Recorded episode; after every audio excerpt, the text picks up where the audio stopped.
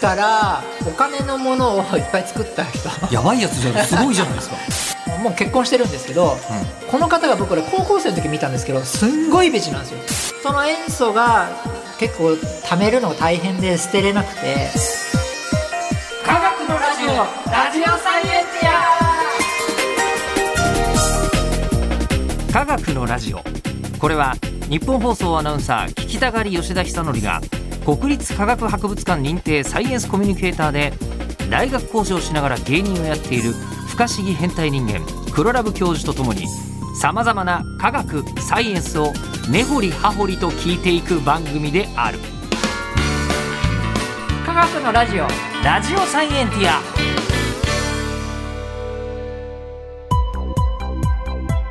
間違った話はしないけど正確さにこだわると逆に分かんなくなるので興味を持ってもらえたらこの世界はめっちゃ細かく説明してくれる人がいるのでそちらを参考にしてくださいさあ今日のテーマえー今月はずっとノーベル賞でやってるんですけど、この間キュリー夫人、ね、キュリー夫人よかったですね推し科学者 はい今日今日も推し科学者、はい今回もマイフェイバリット研究者でございますうん、じゃあ今日は一体何でしょうか人類を救い人類を苦しめた科学者フリッツ・ハーバーいやキュリー夫人は電気とかあったって聞いたことあったんですけどはいフリッツ・ハーバーフリッツ・ハーバーさんこれはみんな知ってる話ですけどね今日はごめんごめんなさいごめんなさいごめんなさい ごめんなさいすいません初耳申し訳ないですけどすいません文系の私初耳あ本当ですか、はいこれ全員が知ってんじゃないですかフリッツ・ハーバーさんってそんなに有名なんですねこれはねフリッツ・ハーバーさん僕大好きなんです私有名だと思う個人的には有名だと思ってましてはいはいこれ味のあるねいや味のあるというか良くも悪くも考えさせられるでもパワフルな研究者さんで人間臭さもあるというか、うん見た目は何でしょう日本でいうと東條英機みたい なあの感じのイメージですスキンヘッドで丸眼鏡に口ひげそうですねこれあのーまあ、一瞬軍人になっちゃったのでおーそれでこうまず丸坊主にした時の写真が有名なのでまあまあこのイメージですねはい軍人さんにもなったってことですねまあそのいろいろあるんですようんこれもういろいろ助けたりいろいろこまずいつ頃の人ですかう、まあ、マリーさんよりちょっとあとあ新しいって感じですかねノーベル賞は、えー、と取ったのが1918年あそうですそうですそうです1918年、はい20世紀の初め頃の人で,、そうですそうですまあ、キュリー夫人とちょっと被ってるぐまらあ、いちょっとかぶってるぐらいの人だというふうに思っていただけたらなと思います、なるほどじゃあお話どんな人ですかこの人はですね、あれなんですよね空気からお金のものをいっぱい作った人 ハーバーさんはうんやばいやつじゃないすごいじゃないですかえめちゃくちゃすごいじゃないですかこれはですね、当時もえーってなったんですよやっ ぱりなりますよいやなる今でもなる今でもなるいやええ今でもなるんですけど、はいすごくこれまあ簡単に言うと空気から肥料を作り出した人なんですよ空気から作れるんですかそうなんですそうなんですあの当当時ですねその1901年とかその周辺の時代ですね20世紀初頭そうですそうです、うんその時はもうどんどんどんどん科学が発展して、うんで科学医学も発展してみんな寿命伸びてあるんですよああよく見ますねそういうグラフそうそうそう20世紀に入ってから人類の寿命こんな伸びてるみたいなのはそう見なんまですすねうんでそうすると人口が増えてきてるので、どんどん農地が開拓されて、うんうんこうどんどんどんどんこう食料をまあどんどん作るわけですよ。まあ、人が長生きして人口もその分増えるからん当然食料は必要になりますね。うんそうするともう分かる感じですけどだんだん食料足りなくなってくるわけですよね。あもうそう言われてたんだそうですもうこの時代にやばいぞと食料危機来ちゃうぞと。危機来るぞというふうにことでものすごい1930年代頃にはもう飢餓がいっぱい起きるんじゃないかと。あーでやべえと。そうです、うんその計算では生産できる食料はおよそ40億人ぐらい分ぐらいは賄えると言われてたんですねマックス当時ね。当時、うんうん、でも今今多分人間あ地球人口78億人ぐらいですかなんか6070億みたいなこと言いますよね。はいうんうん、実はこのフリッツ・ハーバーさんがこのきっかけを作った人です今のこの78億人になったのは多分このフリッツさんハーバーさんの影響ですね30億人分食わせてる人ってことそうですすごいじゃないですか。そのぐらい劇的にええなったのが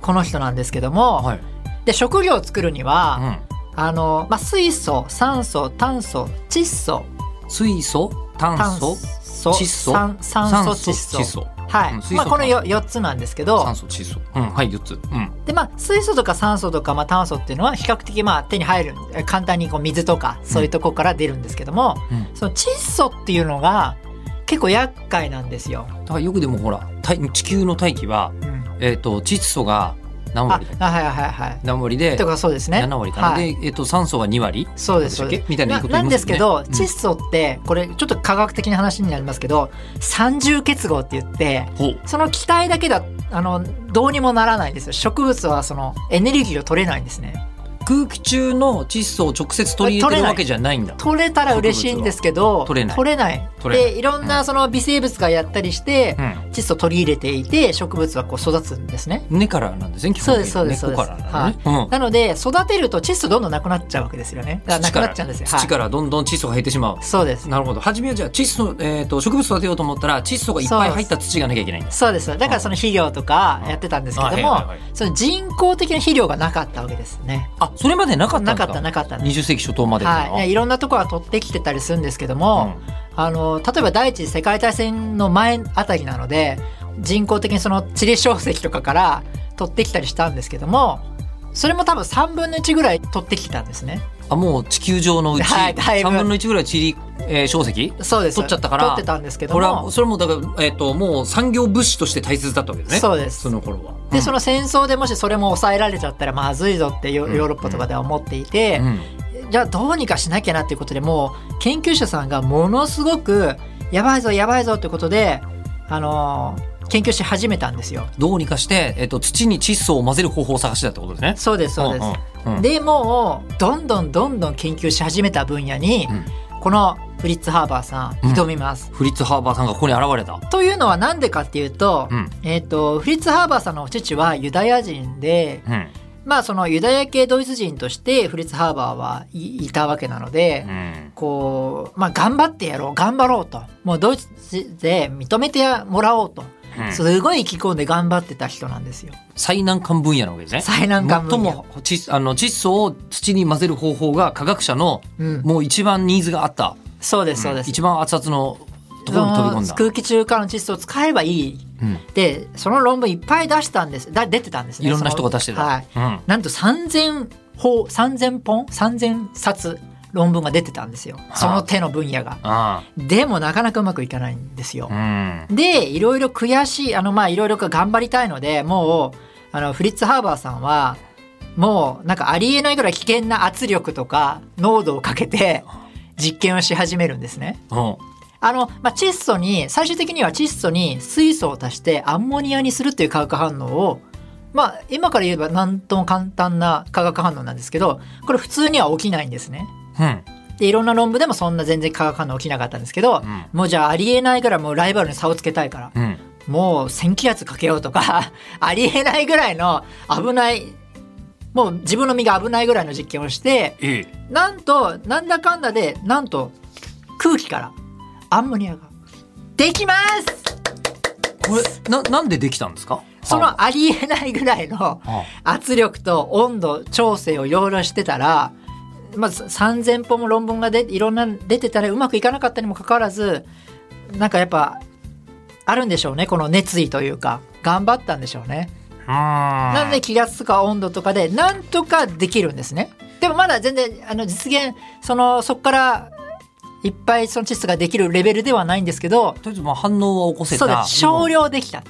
でもそれ全然人類のなんか食料生産を救うには足りないですまよだ足りないです。なのでそこで触媒って言って化学反応を促進する、まあ、物質があるんですよ。あなんかえっ、となんだっけ過酸化水素水に二酸化マンガンを入れた時はあとかそうです。あの二酸化マンガンは触媒っていう自分自身は変化しないけど化学反応を促進する物質っていうのがうんうんうんあって、ええじゃあそれの組み合わせをいろいろ変えようってことでいろいろやった人なんですね。うんでも簡単にはその今の、えー空気から窒素アンモニアを作るっていうので1918年これはすごい、うんってことでノーベル賞を受賞したんです。うんっていうようなすごい人なんですけどもうん当時、あのー普通に工場で生産すできるうー機能として7気圧ぐらいまでが普通の標準のお工場だったんですね。7気圧でなんかかけて、なんかこう、なんかいろいろ化学反応を起こすみたいなのはできるんですけど、さっき1000気圧って言ってましたよね。あ、ちょっと無理無理無 理みたいそな。れはまあそうですわね。になったので、うん。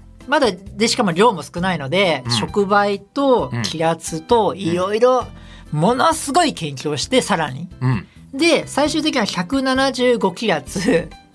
まあ随分下がった方なんです1000気圧に比べれば。比べたら、 175気圧。うん。 550度ぐらいでアンモニアが作れたりして、うん。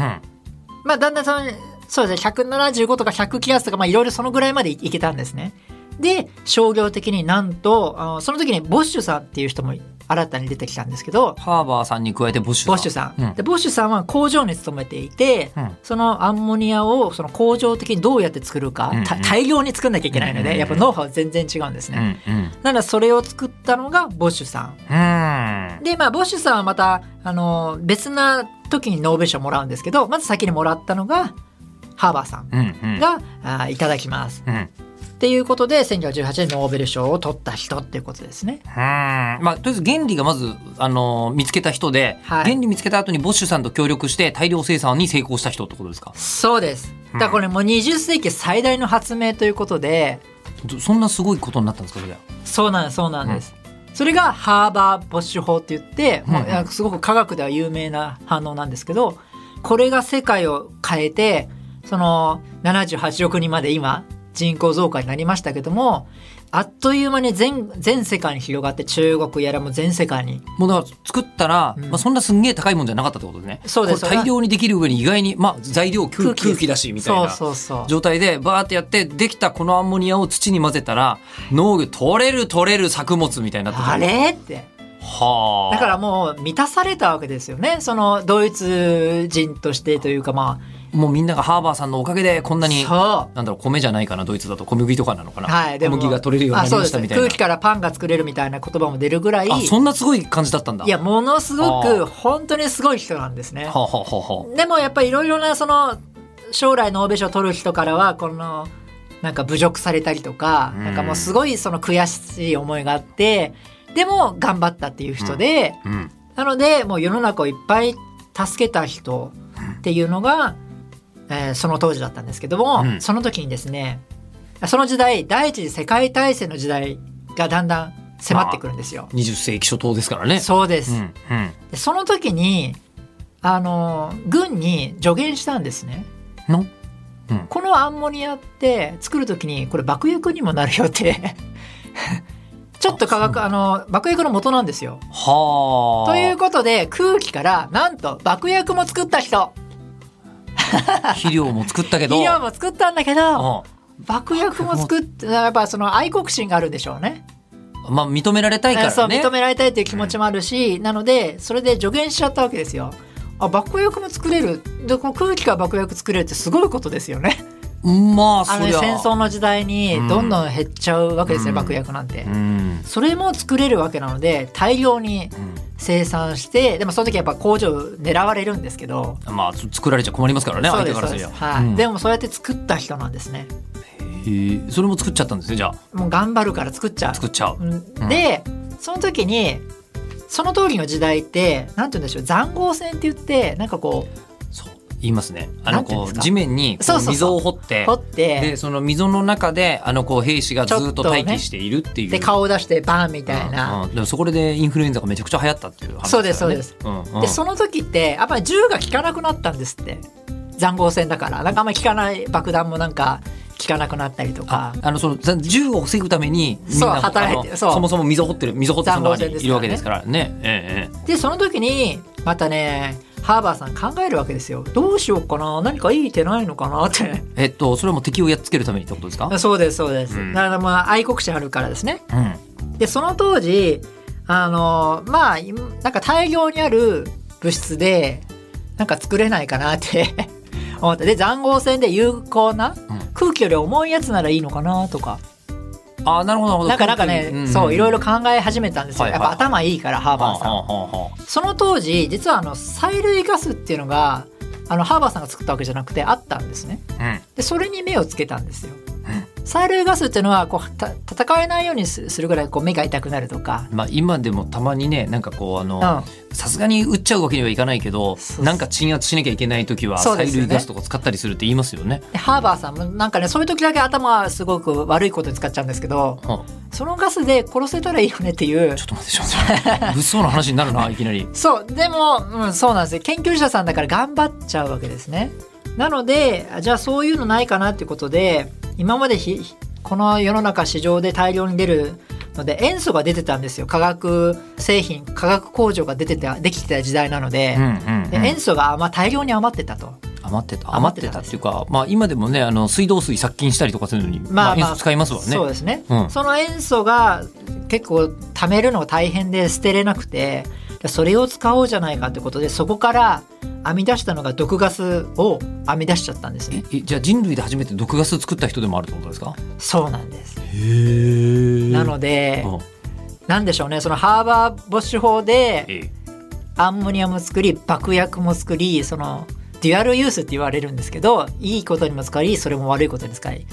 でさらに毒ガスっていうのを開発してしまったと。うん、っていうような人なんですようんま初のええ毒ガス戦をつやってしまった人あ、まあ毒ガスなんてね今もういろんな各国の間えでえあれだけは使っちゃいかんとそうですねものすごいこうまあいろんな条約が結ばれたりとかしそうですてでるわけですけど、この時にはあのフリッツ・ハーバーさんはあのもう結婚してるんですけどうこの方が僕ら高校生の時見たんですけどすんごい美人なんですよん、 ちょっと待ってえお奥さんがすごい美人なのそうなんですこんなね美人なんですよ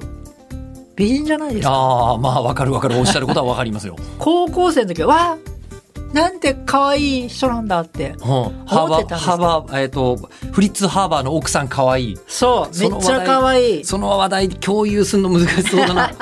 うんクララさんって言うんですけどねクララさんというんですか。ほうでこの方なんで今この話をしたかというとこの毒ガスこの人科学者なんですよもともあのえ、またい陰性まで出てた人でああその人が結婚したんですけども、また科学者同士の結婚。そうです、うんうんでまああのそうですねでこの人はやっぱ科学をそんな風に使う毒ガスに使うのは良くないうんやめなさいっうんて怒ってたんですよ、うんでそれのお反発でこの人自殺しますえあなた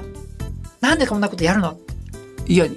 こいちゃんなんだけど、うん申し訳ないけど、旦那さんそのものが殺されても不思議はないよ、これ。そうねこの話だと。そう、もう高校生の時に知った僕はちょっとって思とうよね。 ショックですよ。うんうんえ、講義の自殺をしたんですか。工業自殺をしちゃったんですよ。えー、えーあららららってなって、でもやっぱりねハーバーさん好きだったんですね、クララさんのこと。ああ、うん。で、この自殺でやっぱ苦しんだらしいんです。その日記を読むと。まあ、そりゃあ、ね、うん奥さんが自分の仕事というか、研究に対する講義で。そ自殺するわけでしょう、もう忘れたいクララのこと。うん。うん。もう研究頑張ろう。ちょっと、そこのスイ ッチ。そこのスイッチよ。はあだからなんかね、うんこれね、そういうところもなんか悪い意味で科学者じゃないですか。うーんねなんかええでそこででもじゃあ例えばですよ、はいはいはいそこでじゃあでも人類を救うための研究に精を出そうって言ったら、うんなんかこう奥さんも浮かばれるってことはないでしょうけど、うんまあまあまあまあ奥さんのやりたかったことでしょうけど、まあでもハーバーさんもいっぱい助けてますからね まあ、すでにねすでにね。人類を飢餓から救ってる人ではあるわけですはよい、ね。なので、まあ、いろんなアインシュタインも友達なんですけどこの方あそうなんだ、うんまあ、おもうすごい非難するわけですよ。アインシュタインが友ハー達バーさんのことをはいめっちゃ非難してたわけやめなですさいとよそんな毒ガそスの研究なんてとんでもないと。そんなあ頭をそんな悪いことに使うなと、うん、そうですね、うんせっかく優秀なのに何やってんだと。でも愛国心すごい強いのうで、ん認められたってとにかくあるのでうん頑張っちゃうと、うんでこのもう奥さんのことも忘れたい頑張ろうということで、えーさらに悪い毒ガスを作りますええさらに悪い悪いさっきは塩素から作っちゃったんでしたっけ？そうですそう毒でガす、ス。えーうんそれが有名なマスタードガスっていうやつですね聞いたことある。これはですねう、んあのーもうマスクしててもは意味がない状況でやけどしちゃうんですよあ、。そんなレベルの。そんなレベルのガスをは作ってしまうわけですねあ。そのやっぱり毒ガスの中でもかなり強烈なやつなんですねこれ。そうですそうですそうです。はい。でまあそれでなんだかんだで戦争が終わったと。はで終わった後にさっきのハーバー・ボッシュでノーベル賞を取ったんですよ。あ、あの時系列で言うと。で一応ドイツ負けてるじゃないですか。そうですねそこまそこまでしたのに。そうなんですよ。うんなので、ええーまあいろいろはまやっちゃったんですけど、ハーバーブッシュがすごい効果が出て、世の中を総合的にはまあ、良くしたので、えーノーベル賞もらうんですけども、ものすごい反対ですよね。運動が起きそまうす。だよね。あんな、そんなちょっとマスタードガスと かそう作っちゃった人に、うんそれはないでしょうって思うよね。でまあその爆薬も作ってデュアルユースのことも持ち出されてと、いうことで結構感慨深いえー科学者なんですけども、まあ、ちょっと心に残る人かなと思うんですね。でこの時にですね、まあ、負けてドイツがでうん今度ナチスの時代になっちゃうわけですね。うん。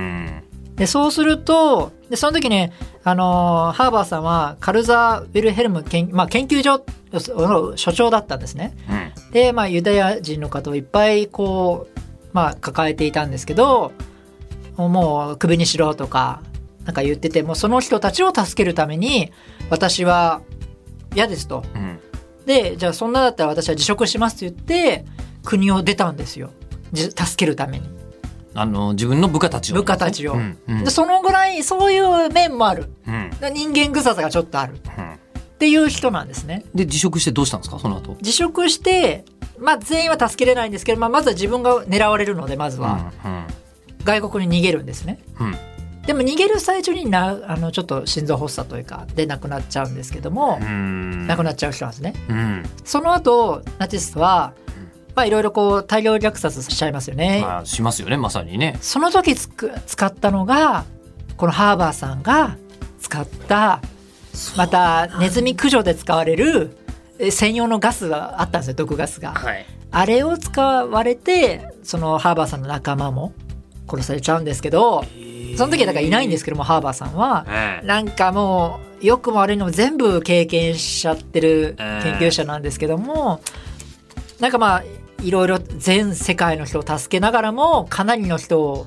殺してしままあっまたあってい自う,、分でね、手を下したんじゃないにせよですようんね。なんかそういうね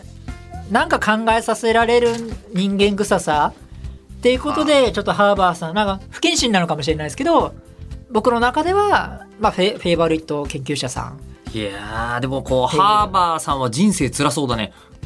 聞けば聞くほど。難しいですねどうなんでしょうなんかでもねノーベル賞取ってもね、あなんか幸せにならないことってあんだなって思いました。あでもちょっといいいい話なんかわかんないですけど亡くなった時にクララさんあの要は奥さんのお墓に、うん、えーその今も眠ってます